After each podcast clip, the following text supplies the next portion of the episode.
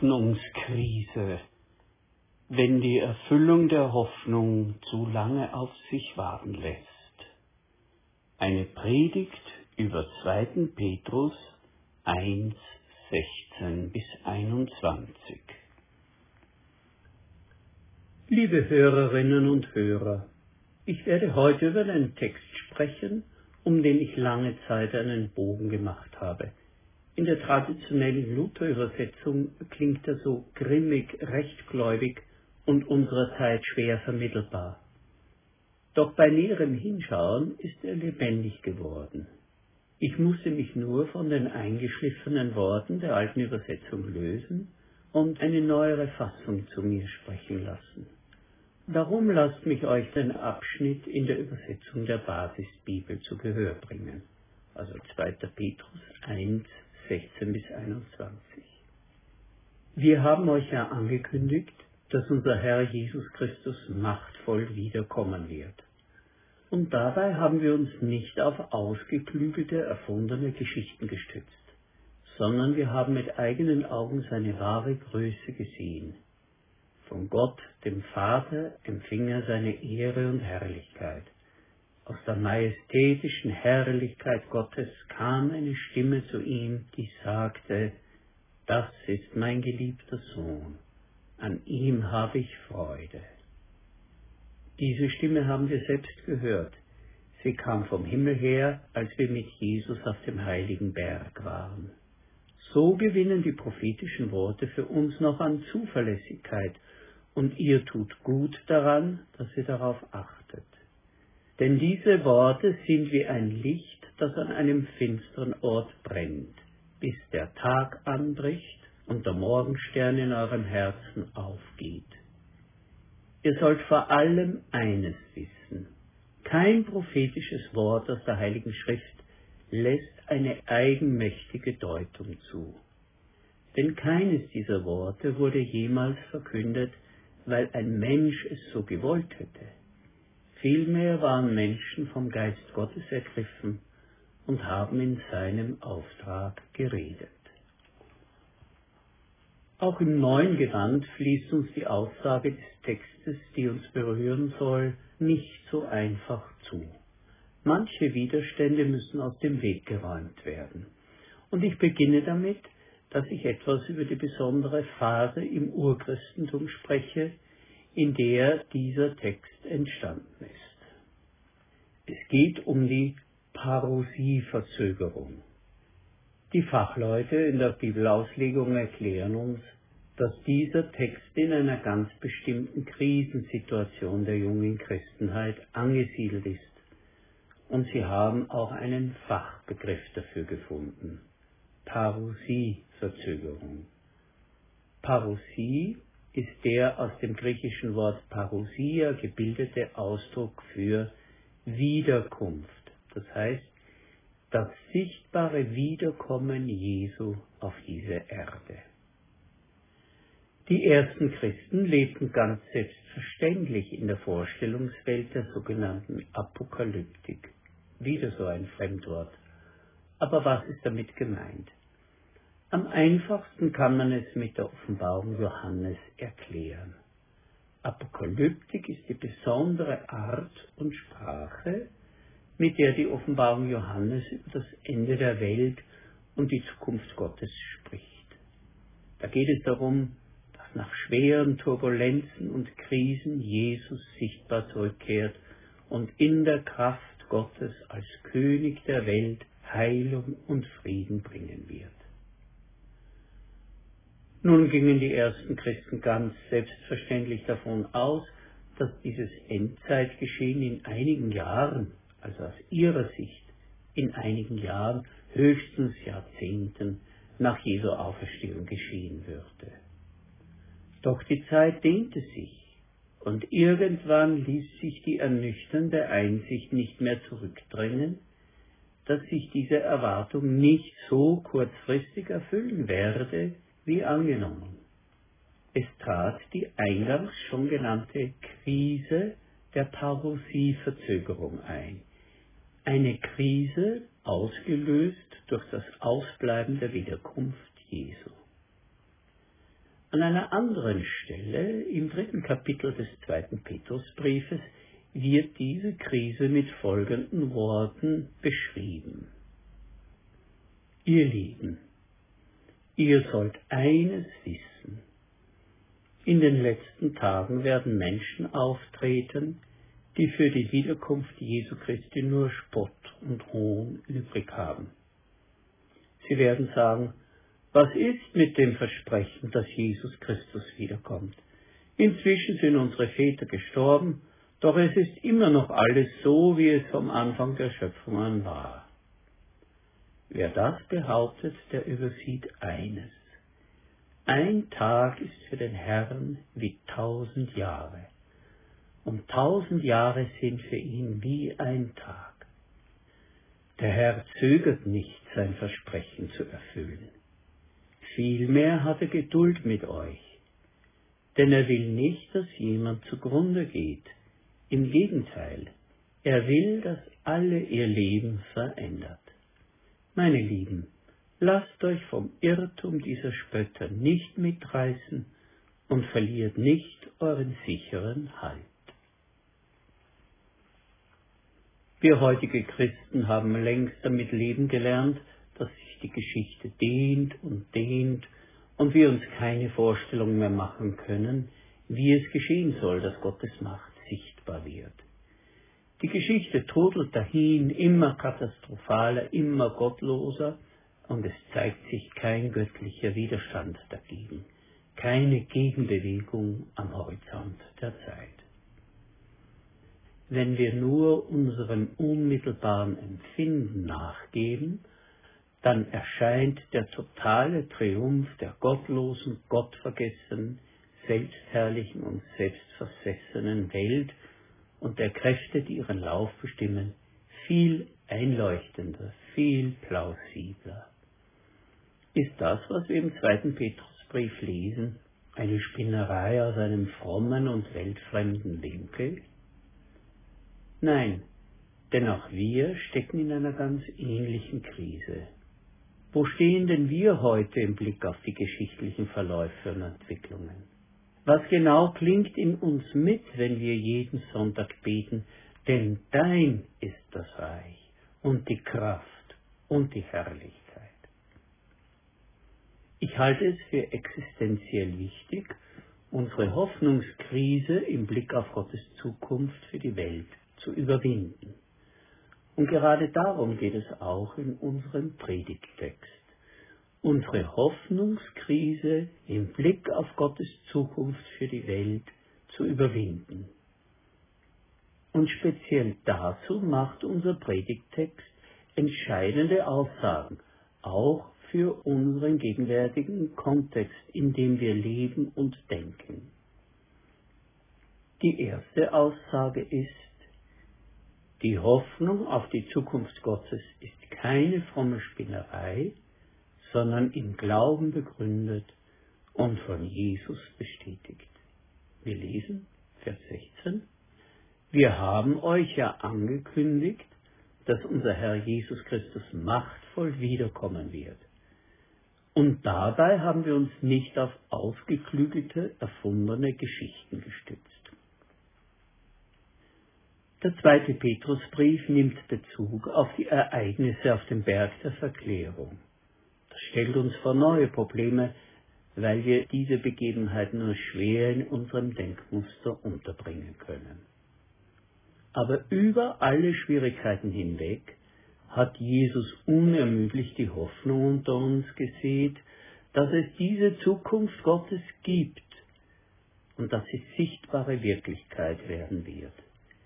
Ist es nicht er selbst, der uns zu beten lehrt, dein Reich komme? Das ist die erste wichtige Aussage des Textes. Die Hoffnung auf die Zukunft Gottes ist keine fromme Spinnerei, sondern im Glauben begründet und von Jesus bestätigt. Die zweite wichtige Aussage für uns ist folgende.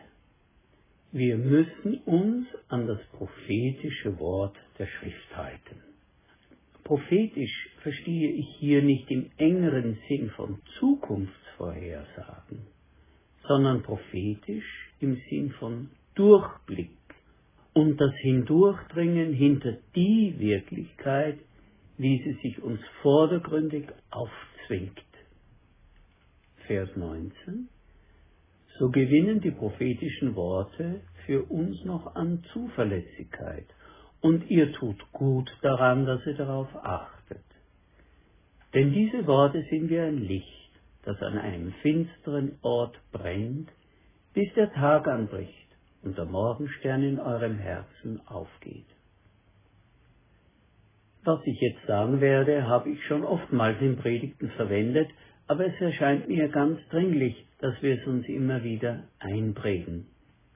Einer der Begriffe in der hebräischen Sprache, die dem abstrakten Begriff Glauben eine besondere und konkrete Färbung geben, leitet sich von der Wortwurzel Aman ab. Das heißt fest. Es steckt auch in unserem Begriff Amen und heißt ja, so ist es. Das steht fest. Die spezielle grammatikalische Form dieser Wurzel, die nun Glauben bedeutet, heißt sich festmachen, unerschütterlich festhalten und dadurch standhaft zu sein in Krisen, Anfechtungen und Problemen. Eigentlich ist es so, dass der zweite Petrusbrief dieses alte hebräische Wort für Glauben in den Kontext der glaubensbedrohenden Krise übersetzt. Wir haben euch ja angekündigt, dass unser Herr Jesus Christus machtvoll wiederkommen wird. So gewinnen die prophetischen Worte für uns noch an Zuverlässigkeit. Und ihr tut gut daran, dass ihr darauf achtet denn diese Worte sind wie ein Licht, das an einem finsteren Ort brennt, bis der Tag anbricht und der Morgenstern in eurem Herzen aufgeht. Hier also geht es, mit etwas anderen Worten ausgedrückt, um das sich festmachen, das Umklammern der Zuversicht, auch wenn wir uns keine Vorstellungen mehr machen können, wie die Geschichte durch Gott an ihr Ziel gebracht wird. Das also ist die zweite wichtige Aussage für uns. Wir müssen uns an das prophetische Wort der Schrift, also das Wort der Schrift, das die vordergründige Wirklichkeit durchdringt, anklammern. Wir müssen es festhalten. Die dritte Aussage, die ich für mich in diesem Text entdeckt habe, untermauert eigentlich nur die zweite. Wir müssen das Wort als Gegenwirklichkeit, als Widerstand gegen das Augenscheinliche, das vermeintlich Alternativlose der von Gott gelösten Welt festhalten. Vor einigen Jahren stieß mir plötzlich die Formulierung auf, die ich bis dahin immer für selbstverständlich gehalten habe, ohne dass ich darüber nachgedacht hätte. Gott ist im Wort in der Welt anwesend. Was heißt das? Heißt das, dass alles nur geredet ist, behauptet ist und keine volle Wirklichkeit dahinter steht? Da ist mir eine kleine Geschichte in den Sinn gekommen, die es in der Form nicht gegeben hat. Sie macht verständlich, was es heißt, Gottes Wirklichkeit ist im Wort in der Welt anwesend. Stellen wir uns vor, ein Familienvater ist glücklich verheiratet, hat zwei Kinder, das dritte ist unterwegs. Sie wollen ein Haus bauen, aber das Geld wird sehr knapp. Da bekommt er ein verlockendes Angebot, er soll doch für seine Firma ein Jahr nach Brasilien gehen und dort einen neuen Betriebsstandort aufbauen. Er würde sehr gut verdienen mit vielen Sonderzulagen und Boni. Auch einen Karriereschritt stellt man ihm in Aussicht. Im Gespräch mit seiner Frau beschließen sie, dieses Angebot anzunehmen. Nun ist er einen ganzen Ozean von seiner Familie weg. Die Wochen schleppen sich hin und er ist einsam. Tag für Tag drängt sich ihm eine andere Wirklichkeit auf. Besonders eine feurige Kollegin umschwänzelt ihn und seine Umgebung suggeriert ihm mehr oder weniger deutlich, deine Frau muss ja nichts wissen. Doch der Mann weiß im Innersten, dass er in Gefahr steht, alles, was für ihn wirklich zählt, zu beschädigen oder zu zerstören. Denn das, was für ihn wirklich zählt, wird überlagert von einer anderen, zudringlichen, alltäglichen Wirklichkeit und er fasst einen Entschluss. Er will mit seiner Frau und seinen Kindern noch viel intensiver als bislang im Wort verbunden sein, dass diese Verbindung stärker und lebendiger bleibt als alles andere. Täglich gibt es daher Briefe, E-Mails, Facebook, Telefonate.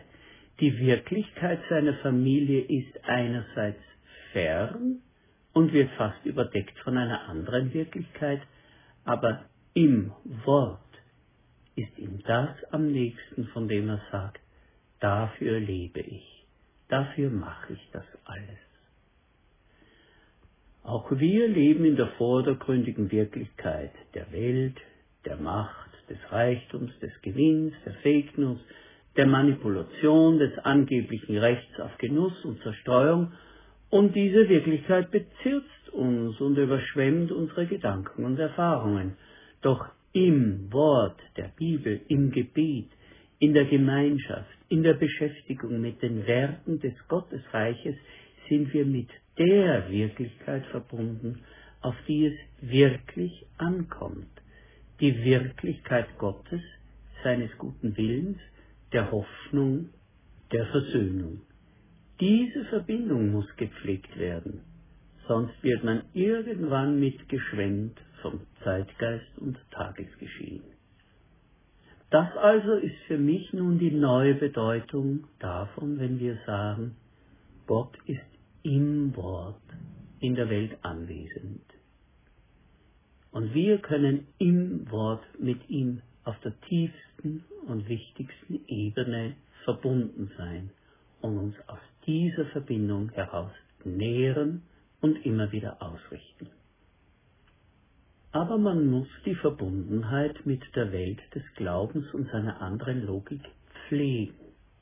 Dann bleiben wir frisch und stark und halten an Gottes Wirklichkeit von Glauben, Hoffen und Lieben fest, die uns sonst so schnell vor den Augen verschwindet und überlagert wird von der Logik des vordergründig Sichtbaren, das sich so patzig vor uns aufbaut und behauptet, die einzige reale Realität zu sein.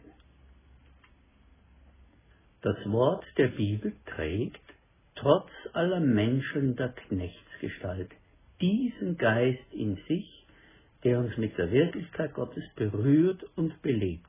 Das will der Nachsatz unterstreichen, kein prophetisches Wort aus der Heiligen Schrift wurde jemals verkündet, weil ein Mensch es so gewollt hätte. Vielmehr waren Menschen vom Geist Gottes ergriffen und haben in seinem Auftrag geredet. Das Zeugnis, auf dem unser Glaube beruht, ist nicht eine Fantasie, nicht ein Wunschbild entwickelt von Menschen, die mit der Realität nicht mehr zurechtkommen, die sich die Welt schönreden und sich mit intensiv frommen Dudel benebeln wollen. Es ist das Wort, auf das Verlass ist, auf das wir bauen können und das sich am Ende als Wort der Wahrheit und des Lebens zeigen wird. Ich komme zum Ende. Ich habe in Rummelsberger Brevier, Band 1, ein wunderbares Zitat von Helmut Gollwitze gelesen und für mich notiert. Das ist der große, herrliche, dringliche Rat, der uns gegeben wird für die Wanderung durch Sturm und Nacht, verbunden mit dem festen Versprechen, dass das Licht dieser Botschaft nicht versagen, nicht vorher auslöschen, nicht vom Dunkel überwältigt werden wird. Wie undurchdringlich auch das Dunkel ist, wie mächtig der Sturm auch bläst, habt keine Angst um dieses Licht, habt höchstens Angst davor, dass ihr euch verführen lassen könntet, es loszulassen. Nehmt es darum fest in beide Hände, klammert euch daran, geht täglich mit diesem Wort um, lasst es Tag und Nacht in eure Ohren dringen und euer Gespräch sein. Wer das tut, der ist wie ein Baum, gepflanzt an Wasserbächen. Dem ist dieses Wort seines Fußes Leuchte und ein Licht auf seinem Weg, und sein Weg wird nicht ein Holzweg sein, der schließlich im Gestrüpp endet, sondern zum Ziel führt, bis das der Tag anbreche und der Morgenstern aufgehe in euren Herzen. Und auch das Gebet aus dem Rummelsberger Brevier hat mich sehr angesprochen. Ich füge es hier an. Wunderbarer Gott, du schenkst uns die Stille der Begegnung mit dir, du gibst dem Licht des Glaubens neue Kraft, und es tut uns gut, auf deine Stimme zu achten. Lass uns in den Dunkelheiten und Ängsten unseres Lebens spüren, dass wir in deinen Tag hineinleben. Hilf uns, deiner Herrlichkeit Raum zu schaffen und schenke offene Herzen für die Botschaft von einem erfüllten Leben mit dir. Amen.